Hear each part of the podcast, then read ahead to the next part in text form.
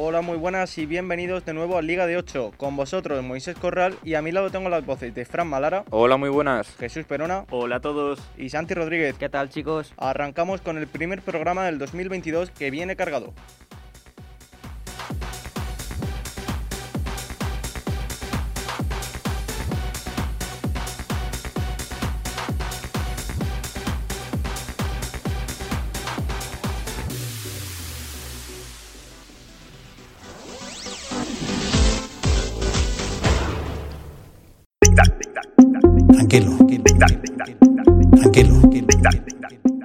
Anoche se cerró a las 12 el mercado de fichajes invernal en las ligas europeas y tuvimos un día quizás demasiado ajetreado en comparación con los movimientos que se vieron el resto de mes. Antes de analizar más en profundidad, me quedo con una frase de Quintana ayer en Twitter. Hemos repatriado talento, Brian Hill, Rafinha, Lo Celso, Borja Mayoral. Escuchamos las impresiones que dejaron estos fichajes.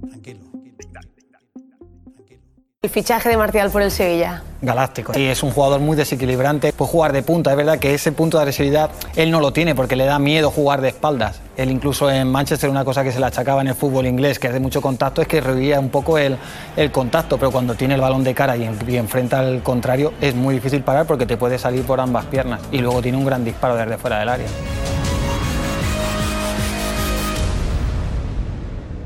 Bueno, es una ciudad que me gusta y es un equipo que me gusta cómo juega y creo que, que, aquí lo puedo hacer bien y por eso la lección de venir aquí. Llevaré el mate y mucha ilusión. Quería aprovechar y mandarle un saludo muy grande a los hinchas del Villarreal.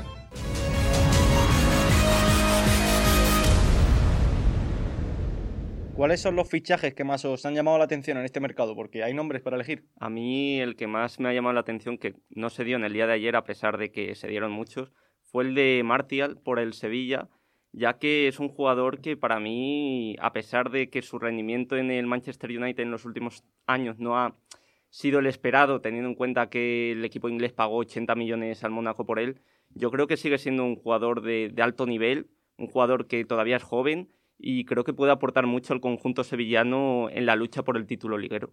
A mí el que más me llama la atención por inesperado es el de Trippier al Newcastle, porque Creo que Trippier estaba siendo de los mejores laterales de la liga, ya llevaba más de un año siéndolo.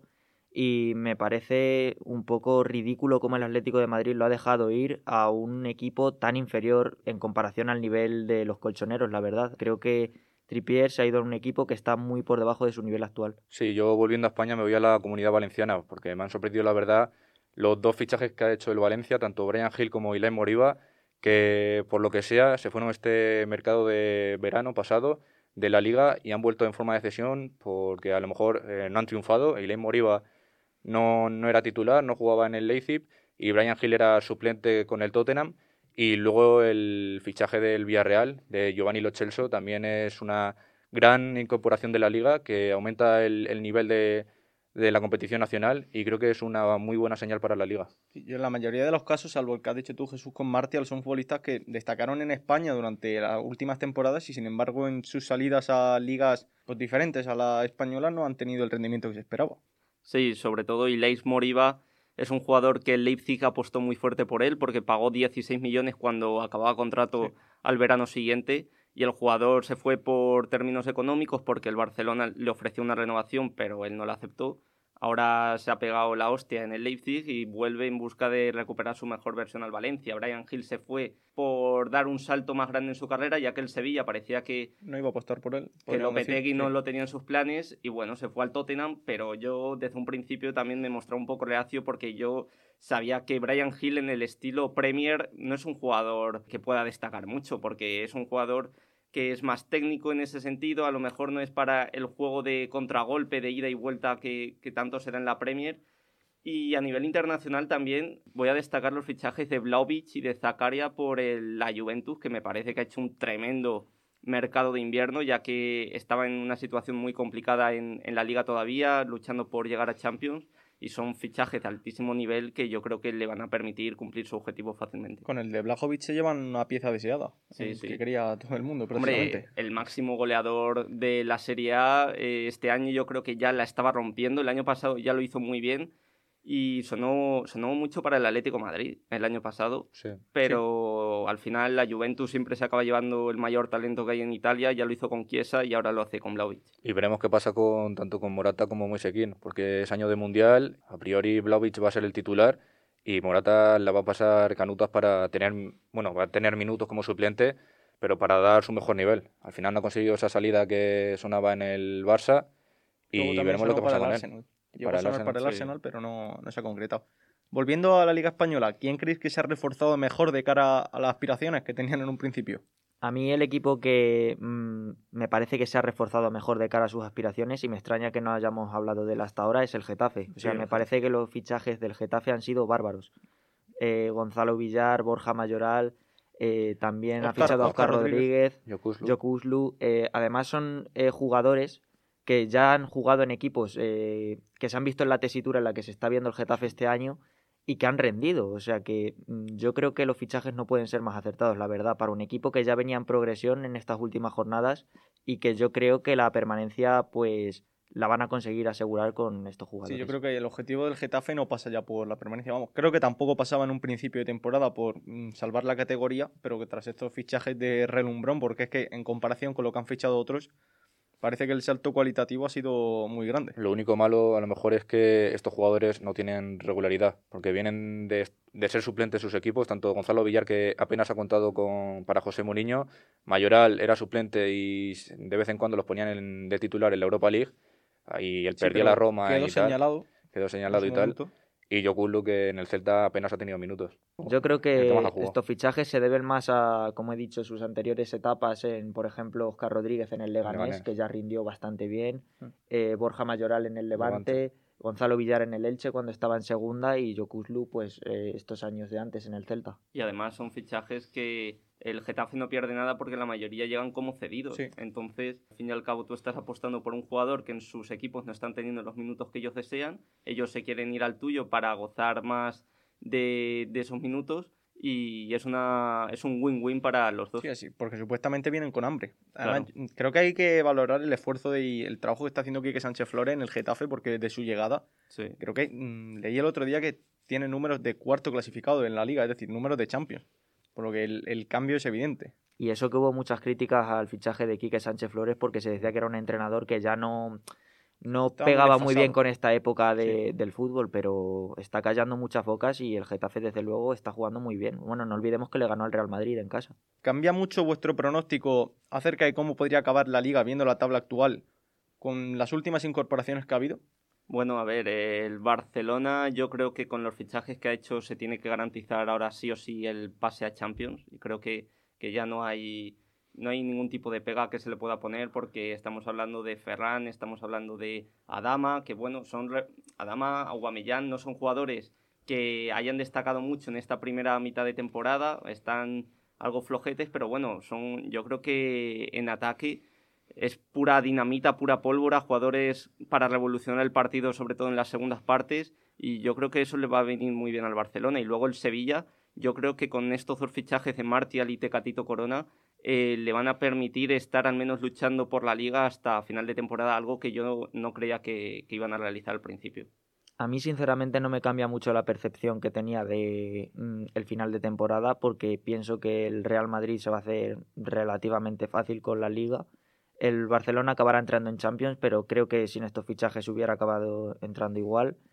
Y en cuanto a los puestos de Europa League, eh, sí hemos visto equipos como el Villarreal que se han reforzado, pero yo creo que mm, realmente no cambia tanto a cómo va a estar al final de temporada las posiciones. Sí, yo creo que al final de, la temporada van a estar peleando por el tercer, cuarto puesto tanto Betis, Atleti, Barça y Real Sociedad. No creo que el Villarreal eh, aguante el nivel, más por cómo empezó la temporada pero yo creo que es el único espacio de la tabla donde veo movimientos, porque ya pasando al lado bajo de la tabla, estábamos hablando antes de que el Getafe se ha reforzado muy bien, pero el Levante, colista, solo ha hecho el fichaje de Martín Cáceres y nada más. Sí es verdad que tiene jugadores de gran nivel como Morales, eh, Roger o Bardi o de Frutos, pero ante esta situación yo no sé si era bien no hacer fichajes en este mercado. Yo creo, bueno, lo estuvimos el otro día hablando por el grupo, cuando sonó, empezaron a sonar fichajes para el Barça, acerca de cómo podría acabar la liga. Y vamos, yo me reafirmo en mi idea. Creo que la liga la van a pelear hasta el final Madrid-Sevilla. Los puestos Champions League, eh, Europa League y Conference League van a estar entre ocho equipos probablemente y, quizás sean demasiados, pero parece que hay mucha igualdad este año y en el descenso, si el Levante no ha descendido dentro de un mes, lo va a estar descendido en un mes y medio y, el, y, Alavés, y los dos puestos restantes van a ser entre cuatro más. Sí, más de lo mismo el Alavés, que solo creo que ha incorporado a Jason del Valencia. El Cádiz sí se ha reforzado bien con... sí, el Alavés también ha incorporado a Escalante. Escalante. Es, buena pieza para el esquema de Mendilibar, pero no sé yo hasta qué punto cambia lo que había. El Cádiz creo que a Lucas Pérez y Manu Vallejo del Valencia pero yo creo que se van a pelear entre esos dos y, el Elche o, y Mallorca. Pero eh, volviendo al tema del Sevilla que lo habéis comentado, ¿vosotros veis que le pelee la liga al Real Madrid hasta el final? Es una plantilla la del Sevilla que ya se estaba quedando un poco corta para circunstancias como la de la Copa del Rey y en las últimas jornadas ha pegado un bajón, diría yo. Incluso. Yo creo que sí, por la simple razón de que los puntos que pierde el Madrid contra los de abajo son los que pierde el Sevilla contra los de arriba. Entonces, al fin y al cabo, acaban estando igualados y la tabla pues, es lo que vemos, que están a cuatro puntos y están a, nada.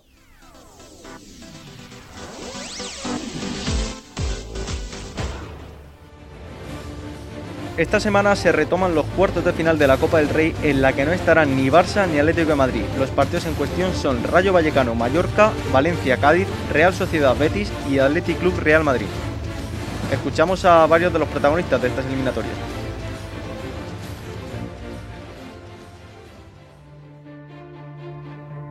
Pues yo creo que somos dos equipos que, que, somos muy igualados. En Liga es verdad que nos pusimos por encima de ellos, pero yo creo que, que el Mallorca es muy buen equipo y va a venir aquí a, darlo todo. Vamos a, dar todo para pasar esa ronda y, ir a, los semifinales. Afrontamos cada partido como, como viene y nos toca la, la Copa del Rey y cuartos de finales. Es un partido muy importante, entonces tenemos que trabajar duro para conseguir esta victoria y pasar.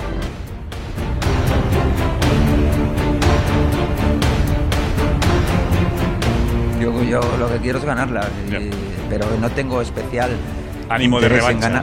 No me gusta a mí esa, esa palabra. Y entonces, pues eh, lo bueno para nosotros sería llegar y, mucho mejor, y mucho más bonito ganarla. Además con público, que es lo que... Claro. ¿Cómo veis los partidos? ¿Tenéis pensado ver los cuatro o, saltáis alguno?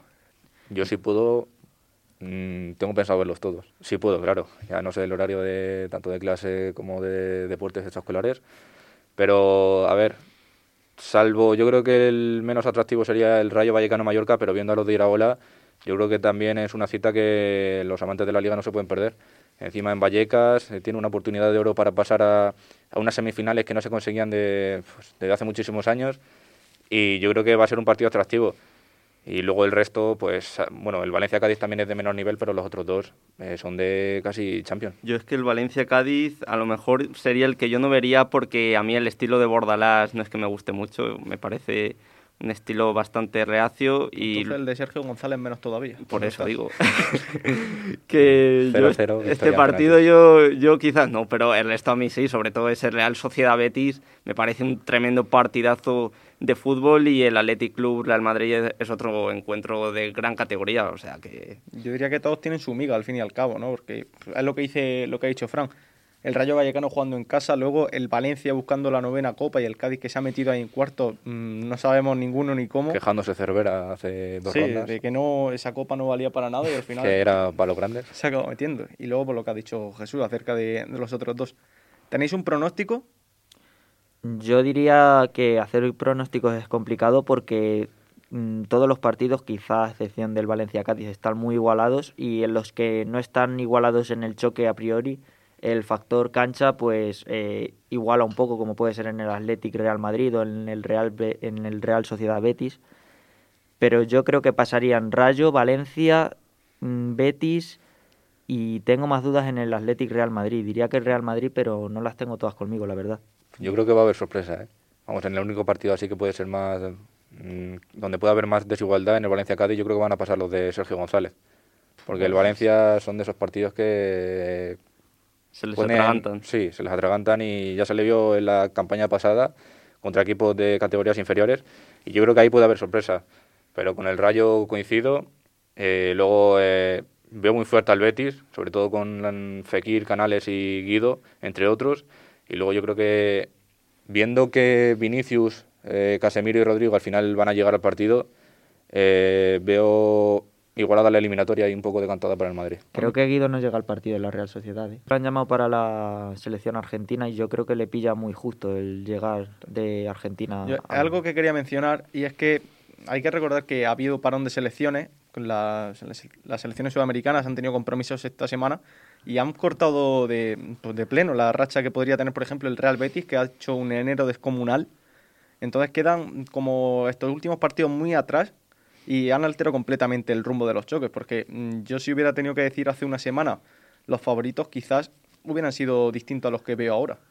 El Rayo lo sigo viendo igual, que es el factor cancha, pero mm, el, el Betis, por ejemplo, llega alterado, el Madrid llega alterado, el Valencia estaba en buena dinámica también, entonces creo que ha influido un poco ahora este parón.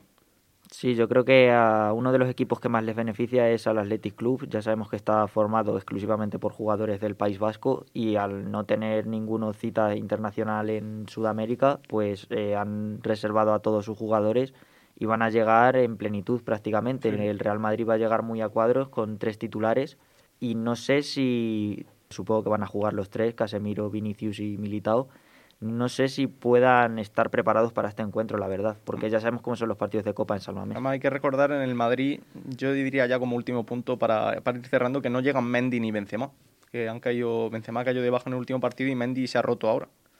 Entonces van a llegar, el, el cuadro de Ancelotti llega, llega bastante limitado.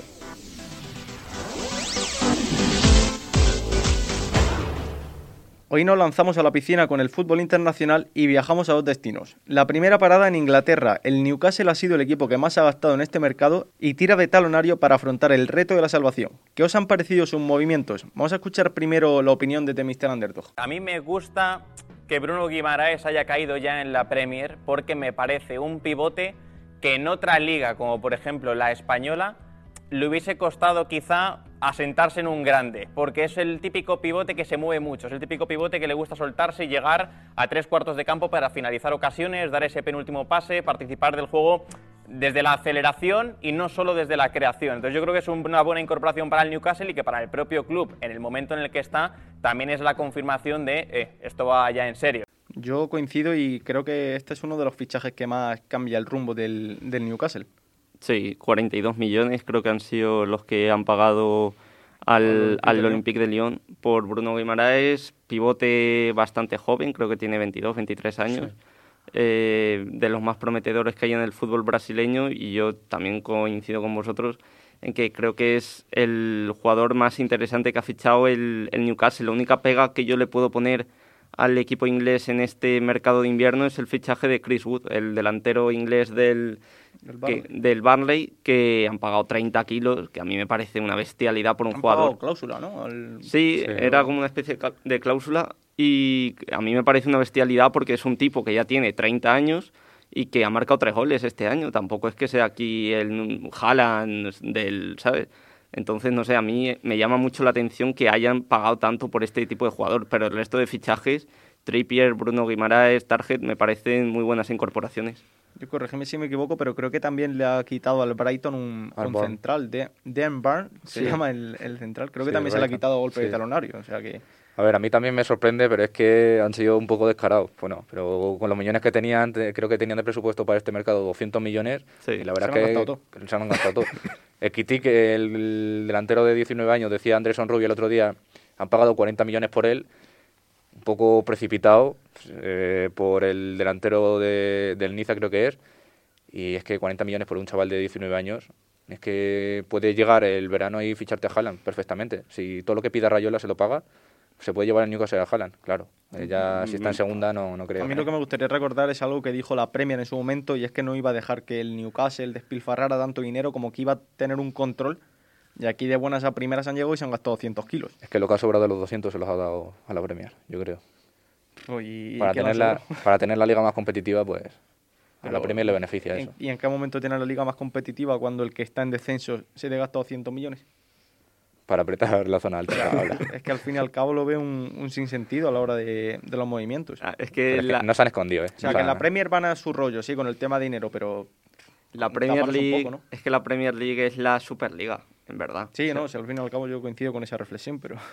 Es que, y encima ahora te llega un equipo como el Newcastle, que es lo que decís, es que es impensable que un equipo que esté en descenso se gaste casi 200 millones en el mercado de invierno, que encima se supone que es en el que menos se suelen gastar los equipos. Pero era obligatorio, yo creo. Porque es ver, que sí. si no hubiesen hecho fichajes. Bueno, veremos ahora también si, si le funciona, pero si no, se no hubiesen hecho fichajes, seguirían ahí en el décimo, noveno puesto y hubiesen descendido. Y Mm. ya para verano hubiese sido muy complicado traer a estrellas mundiales, que era lo que sonaba en este mercado de invierno. Pero al final, lo que decían luego en el audio, eh, no han fichado ingleses de, de países de países por ahí, perdidos, y han traído ya una estrella como Guimaraes o, o Trippier. Sí, lo de Trippier a mí, la verdad, creo que es otro de los mejores fichajes que han podido hacer. O sea, es lo que hemos hablado al principio del programa, Sí. lo decía Santi, que posiblemente el top 3 de laterales derechos de la liga este último año y medio. Y pues eso, quería volver a casa, no sé yo si por la familia o por el dinero, y O por allí iba a competir. Y por 15 milloncetes creo que eran. Sí, o sea, así, una sí. ganga. Yo creo que el Atleti lo ha regalado. pero- Si es que viendo el Newcastle, salvo San Maximín, eh, yo creo que el presidente va a echar a, a No, todos. sí, no, y es que tú ves un partido del Newcastle y es que no juegan a nada. El único destacable es San Maximín, el resto es que dice, madre mía. Porque le gusta que- jugar, pero es que el resto... Bueno, sí, a mí el caso del Newcastle me parece algo muy bestia, como habéis estado comentando, y creo que lo que más se puede asemejar en la Liga Española, que no se asemeja ni de coña, es el ejemplo del Getafe, Del de cómo ha fichado, aunque no se ha gastado tanto dinero porque, Son cedidos casi todos. porque son cedidos y porque es impensable que en la Liga Española un equipo haga eso.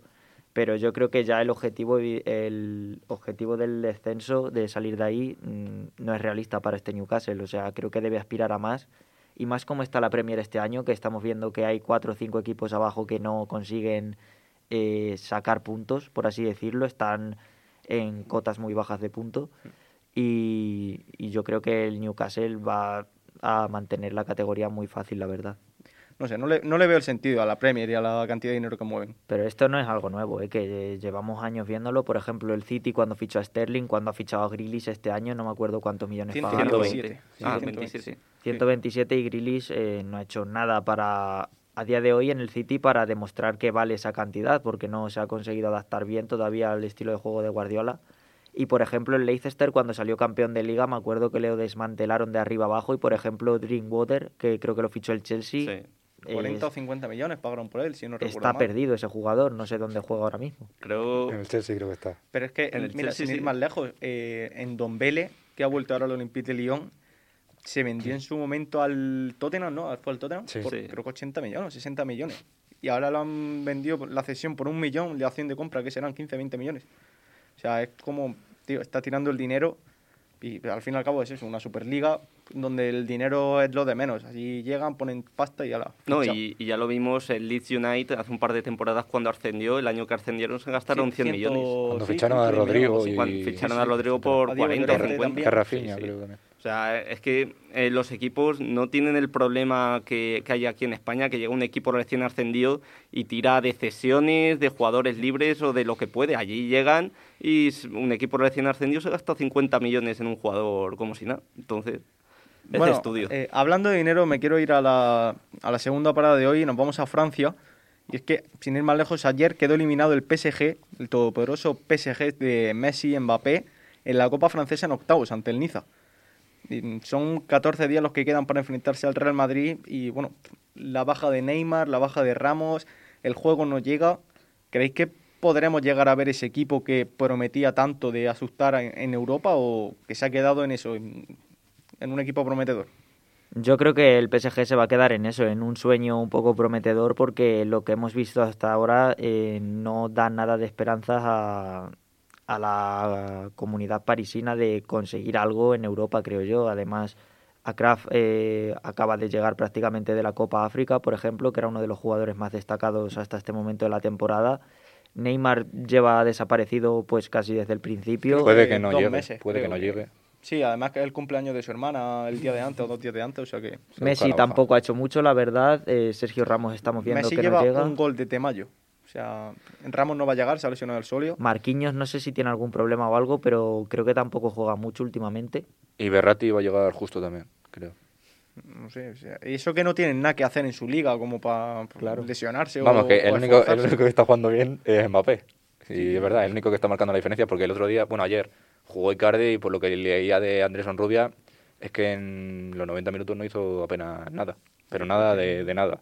Qué bien se vive allí en París, ¿no? Porque vamos, el esfuerzo que creo que el otro día leí, que cuando juegan la, el tridente supuestamente que da miedo, Messi, Neymar y Mbappé, no presiona a sí, a ver, pero es que eso era algo que se veía venir. O sea, Sin embargo, Mbappé cuando juega con otro con otros dos jugadores que sí presionan algo más, es el primero que se mata, el primero que va pues porque a lo mejor ve de quién está rodeado, ve por una bandana Neymar, ve por la otra Messi y dice, van andando. estos no corren, voy a correr yo. claro, Preocupado. Para seis, meses que le quedan allí, anda que se Ya ves tú, encima que dicen que ya tiene el acuerdo con el Madrid. Bueno, 50, cinco años, cinco años llevamos. No, 50 millones. 50 millones, hostia de límite salarial de momento andamos bien. Y, veremos en además el Madrid libera 5 o 6 fichas el año que viene, así que... Pero es que como dices Santi, lo que estábamos viendo del PSG hasta ahora es que no, no generan nada. Es que ganan de fortuna, habrán ganado 6 o 7 partidos en el, en el descuento de la Liga Francesa.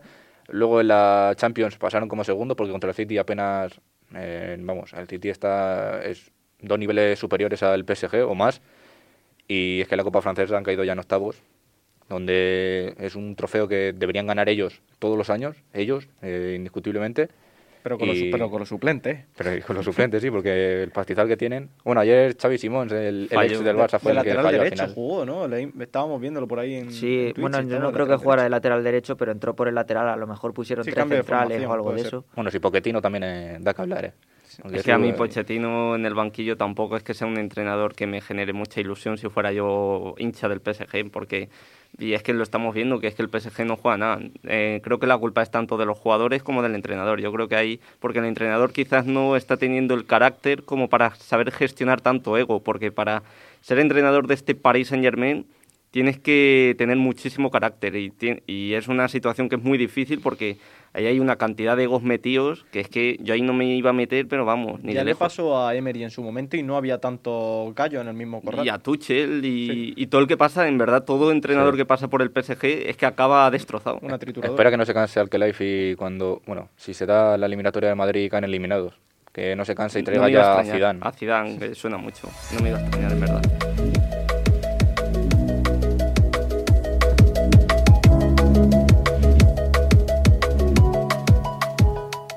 Está trabajando y se va a trabajar hasta el último momento. Todos los temas están trabajando y, y habrá opciones hasta el último momento. Aubameyang incluido, hay posibilidad de Aubameyang. La derecha, bueno, la porta y el mercado de fichajes. El Barça creo que ha sido de los equipos que más bombo ha dado a este mercado, no por fichajes en sí, que también, sino por la cantidad de nombres que han sonado, empezando por Morata, pasando por Tagliafico, Grimaldo y luego los que se han cerrado, Ferran Torres, Adama, o sea, creo que el, Barça ha tenido un mes con sus aficionados que no ha parado quieto. No, la verdad es que han estado trabajando de manera intensiva para reforzar todas aquellas posiciones que, que Xavi les había pedido, el lateral izquierdo, para tener un buen suplente de Jordi Alba. Se intentó Tagliafico hasta las últimas horas, pero el Barça quería una cesión, el Ajax decía que, o lo pagas o nada, y al final pues nada. Eh, luego también ha habido mucho lío con el tema de Dembélé, de si se iba, renovaba. Se ha quedado al final y han tenido que hacer malabares para inscribir a última hora a Guamellán. Y luego fichajes como Adama Traoré, que yo creo que bueno, una cesión hasta final de temporada puede ser interesante. Un jugador que te puede aportar potencia en la segunda parte y poco más, porque yo tampoco es que sea muy fanático de este jugador. Y luego Ferran Torres, que es el gran fichaje estrella y yo creo que nadie se esperaba de este mercado de invierno dijo Laporta que se ha traído lo que se ha podido y yo diría que se ha cumplido. Al final ha hecho malabares junto a Alemani. Por mi parte, según mi criterio, creo que han hecho un, mercado de fichajes de 10. Con todo lo que han cerrado, con todo el lastre que llevaban, ando de baja Cutiño, han renovado un Titi, que bueno, eso lo que ha permitido liberar masa salarial. Y creo que dentro de lo que acaban acertado. Sí, yo creo que lo más importante ha sido la baja de Cutiño. Al final era un jugador que similar a Dembélé o incluso, bueno, eh, tenía, rendía mucho mejor que Dembélé, por supuesto, pero que al final te la has podido sacar, costase lo que costase, ya eso es pasado. Y lo de Dembélé, si se hubiese cerrado, hubiese sido la guinda del pastel, pero al final el jugador... No sabremos si al final acabará renovando estos seis meses, porque lo que le espera, su situación es delicada y veremos hasta cuándo aguanta Dembélé y Sissoko. Teniendo en cuenta la situación que ha de tener el Barça, porque yo creo que ni siquiera el entorno cercano sabe lo arruinado que está o deja de estar el club, me parece que ha sido una gestión de 10 de Mateo Alemani. Eh, sí que es verdad que pienso que solo eh, Ferran Torres ha sido un fichajazo, porque ni a Aubameyang ni a Dama Traoré lo veo estilo Barça, desde luego. O sea, mm, bajo mi punto de vista no puedes comparar lo que es Aubameyang como delantero a lo que suponía Morata, que sí que me encajaba un poco más, aunque sinceramente tampoco lo veía un delantero para el Barça en este momento. Pero es que a mí la llegada de Adama Traoré me chirría mucho porque no le veo encaje ninguno en el sistema del Barça. Eh, me parece un extremo que es todo lo contrario, me parece muy de jugar al contraataque, muy de eh, necesitar espacio y el Barça no va a tener espacio en los partidos que le quedan de liga ni en Europa League. Entonces, eh, bueno, creo que han hecho un buen apaño, pero mm, no sé si estos fichajes van a cambiar mucho la situación del club. Yo lo que veo es que como un refuerzo de cara a lo que no tenía el Barça. O tenía con Abde o Vilias, no recuerdo ya. Sí, Yugla. Eh, pero al fin y al cabo eran futbolistas menos contrastados y que a lo mejor te podían aportar menos cosas. Y ahora, sin embargo, con Adama, o sea, cuando tú eches, cuando mires al banquillo en el minuto 70 y tengas que hacer un cambio, no va a ser lo mismo tener a los que he citado que a Adama, más que nada por reconocimiento. No, y yo creo también que los fichajes de Adama y Aubameyang llegan porque Dembélé no, no va a gozar de minutos en lo que le esta sí, temporada. Dembélé, en principio, después de lo que dijeron, no va a jugar. Ansu Fati, mm, ni está ni se le espera. Por eso. Porque cuando vuelva seguramente recaiga. Es que esto es así. Y de delantero... Tienes a Memphis. Yo creo que aún así hay overbooking en la delantera. ¿eh? pero creo que se han juntado con 8, Pero es que el problema es que, vale, hay 8-9, pero es que la mitad no tiene nivel para jugar en el Barcelona. Braidwin no tiene nivel, De Jong no tiene nivel. Adama y Auba no, pero a ver, Aubameyang sí que no lo va a estar lleva, ni de coña. Lleva desde el 2020 sin ser el Aubameyang que se presuponía en el Claro, pero me refiero que Aubameyang, si por alguno de los casuales recupera su versión del Borussia Dortmund, es un gran delantero, eso no hay duda. Adama, eh, si logra encajarlo bien, aunque yo creo lo mismo que Santi, que es un jugador que necesita muchísimo espacio y eso en la Premier te viene de lujo porque ahí todos los partidos son, son así, en pero... en Mendizorroza ya te digo yo Ahí ya ves tú, Adama, cómo se las va a ver. Yo lo que estoy deseando es ver a Adama en el juego Barça, de toque. O sea, un mostranco ahí en la banda que no sabe controlar el balón jugando al toque. Pero es que yo veo que ya no deja salida a Abde a que progrese Abde, a que progrese. Bueno, es que Ferran Yugla no, no tiene nivel. Se han cerrado sus propias puertas concesiones. Claro. O sea, eso tampoco lo veo bien en el Barça. Si se hubiese traído a Morata, que vamos, ahora mismo y es mucho mejor que Aubameyang, pues bueno, hubiese entendido que Ferran Yugla no jugase, que Luz de Jong tampoco, que Braithwaite tampoco. Pero es que con la llegada de Aubameyang ya veremos si, si no juega y la actitud que tiene, porque ha sido muy criticado eh, su actitud con los entrenadores y tal. Veremos a ver cómo se desenvuelve la situación. No, pero yo Abde sí creo que va a tener minutos, porque Aubameyang, ahora Ansu Fati va a estar de baja hasta marzo, creo. Finales de marzo. Finales de marzo y veremos, porque no pinta muy bien. Y entonces yo creo que por esa banda eh, no tienes a nadie por la banda izquierda. Yo creo que ahí Abde, Aubameyang también puede jugar, que era donde eh, más jugaba en el Arsenal. Eh, luego arriba tienes a Aubameyang, que también puede jugar ahí. Luego tienes a Luke de John y Braithwaite, que yo creo que no van a tener muchos minutos. Y Memphis. Y luego por la banda derecha tienes a Dama, también puede jugar Abde. Entonces yo creo que tienes variantes, que es lo que Xavi necesitaba, tener, mirar el equipo y decir, pues mira, tenemos esto y no tener que siempre jugar con el mismo once. Tiene una bendición y al fin y al cabo un problema porque es que tiene muchos futbolistas que juegan en muchas posiciones a la hora de. Leí ayer en, Twitter, no recuerdo qué periodista, que el Barça tiene de tres puestos de arriba dos fijos. Pero claro, ¿qué dos fijos tiene? Si es que no. Porque de Depay ¿Cuenta para Xavi o...? Yo creo que, no. Es que no cuenta para Xavi y es que eh, estaba siendo el mejor del Barça toda la temporada y es que lo va a seguir siendo. va a seguir a este nivel porque Luke de Jong si sigue estos últimos cinco partidos al nivel que está mostrando, sí. Luke de Jong ya se ha desinflado. Eh. Pero lo, ha hecho, lo ha hecho para no irse del Barça. Yo creo. No sé, ahí no, no me acaba de cuadrar lo no, y Ferran, Ferran tiene que ser un poco... ¿dónde, ¿Dónde va a jugar Ferran? En la banda. ¿Dónde va a jugar Adama? De extremo o de... Adama yo creo que no va a ser eh, de titular. Adama yo creo que va a ser un jugador de para meterlo en los últimos minutos y, meter velocidad para intentar revolucionar un poco, pero poco más. Pues ya tiene que querer al Barça para venir y cobrar eso. Hombre, es que es canterano el Barça. Ya, pero... Ya que te echaron, pues no vuelvo. Mira a Aubameyang, Aubameyang ha renunciado a 40 millones por jugar en el Barça, es su sueño, se lo prometió a su Pero porque era suplente en el Arsenal y no lo quería Arteta. No, pero yo creo, mucha gente decía, madre mía, el Barça no puede inscribir a nadie, pero yo creo que lo que no esperaban es que hubiera tantos jugadores que estarían dispuestos a hacer tanto sacrificio económico con jugar en el Barcelona. Entonces, ¿qui- ¿quién ha hecho malabares?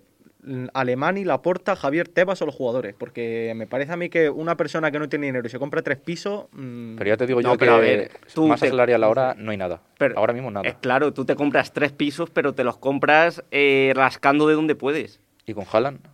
¿Qué se va a Bueno? Haaland- ¿Con Haaland qué se va a hacer? Bueno, Dembélé se va. Claro, Dembélé se va y te deja una buena ficha. Vamos, y luego, Esperemos que se vaya, como lo renueva ahora el Barça, yo... No, y luego jugadores que saldrán, Lenglet, que de hecho ayer sonaba Para el Atlético. para Atlético, decían. No sé yo, el Cholo. No, la porta lo desmintió porque le preguntaron en la gala de Mundo Deportivo, le preguntaron, eh, te hemos visto reunido con Cerezo, algún trueque con el Atlético. pero Cerezo es que llegó borracho a Madrid anoche. o sea, vamos a ver.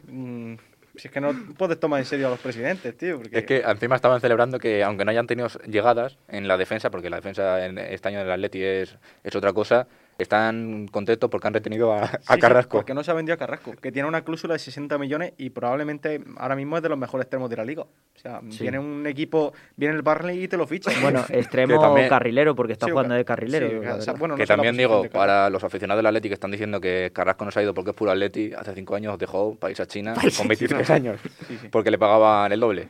Así que a ver, a ver los puros Atleti, los puros madridistas y los puros fulers.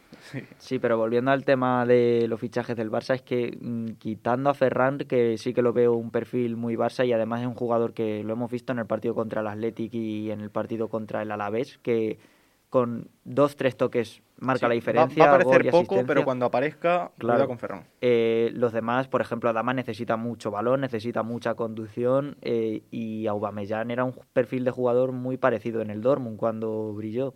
Así que no sé si el encaje vaya a ser bueno. Se estaba hablando de Adama el lateral derecho. No sé cómo veréis eso. Peligro. ¿Y qué va a cambiar? ¿Va a cambiar un esquema ahora del 4-3-3 a un 5-3-2, por ejemplo? Un 5 Es que no sé. No, pero- es que Xavi- Adama, es que Xavi en facetas defensivas no creo que... ¿Cuántos futbolistas tiene el Barça ahora mismo en activo? ¿30 futbolistas? No, y hay una cosa que no habéis mencionado, Sí, que en lo de la Europa Europa League, League, lo de la Europa Europa League. Bueno, sí. solo pueden inscribir A tres, tres de los cuatro. de los cuatro. La Entonces, gente dice que no se escriba a Dani Alves. No. La gente está- dice que no, a Dani O sea, Alves fuera. eh, fuera. Dani Alves, que fue el fichaje que haces para Exacto. No, no. subir la, o sea, el ánimo del equipo, para mm, hacer volver sentir al Barça lo que es. Para tener lateral grandeza. derecho, No, porque pero no hay. te digo yo que Dani Alves no lo dejan fuera porque de este está más fuera que dentro. O sea, Y- de este ya Xavi lo tiene visto y ese, venga. ¿Pero a quién sacas de, de arriba? Pues, como, sa- como saques a- a Uva, te lía una. No, a Dama o a Uva. O sea. y- Sí, hombre, Ferran, Ferran ya de. Ferran tiene que estar Yo, inscrito. yo que creo estar. que el Barcelona, eh, Laporta, Alemani, habrían hablado con el jugador elegido para saberle decir que, que no va a contar minutos a en ver, Europa no sería la primera vez. ¿El ¿eh? Arsenal está jugando algo competición europea este año? No. Pues entonces, ¿qué va a pedir Aubameyang? Y Aubameyang cuando llegó al Arsenal en, tampoco le pudieron inscribir en el mercado de invierno en la Europa League. Así que No, ya- pero Aubameyang dice, ya que estoy cobrando cuatro perlas, pues al menos dame minutos, ¿no? Sí, para, que, para lucirse en Europa y que le fiche otro equipo, ¿no? Nah, sí, Pero no sé. Yo creo que, vamos, yo creo que lo que la gente dice de Dani Alves, eh, yo no lo veo. Yo pondría a Dani Alves y Ferran y el otro, pues ahí tengo las dudas. Yo también. Yo ahí tengo dudas. Yo creo que el Barça creo que se ha reforzado de más. O sea, El es lo que el he menos dicho, malo. que cuánto- es que tienen demasiados jugadores activos para lo que es el Sí. estilo Barça que quiere implantar Xavi, para lo que pueden aspirar y, y para lo que se está Sí, viendo. el problema es que de los jugadores que tenías, que son muchos, la mitad no te sirven. O sea, la mitad los tienes ahí calentando banquillo. eh, y no- Pero y- mientras tengan contrato no los va a poder sacar. Claro, por eso digo que tú pues tienes que traer jugadores y aunque vayas acumulando ahí ya irán acabando contrato y se irán yendo poco a poco, pero si es que no hay otra. El Barça Está jodida la cosa. está- sí, y económicamente pinta muy feo si no se clasifican a Champions. Entonces, Yo lo que está claro es que quedan cinco meses de competición en los que el Barça, mm, vamos, lo tiene que dar todo porque si no, ahora mismo creo que acumula unas pérdidas de 100 millones o están 100 millones en el limbo y... Bueno, Se lo paga Spotify. Es lo que iba a decir. Encima nosotros estamos fomentando. Spotify para el fichaje de Haaland, que Spotify dicen que, que va a ayudar a- al fichaje de Haaland, veremos. Sí, porque va a dejar muchas masas serias, veremos.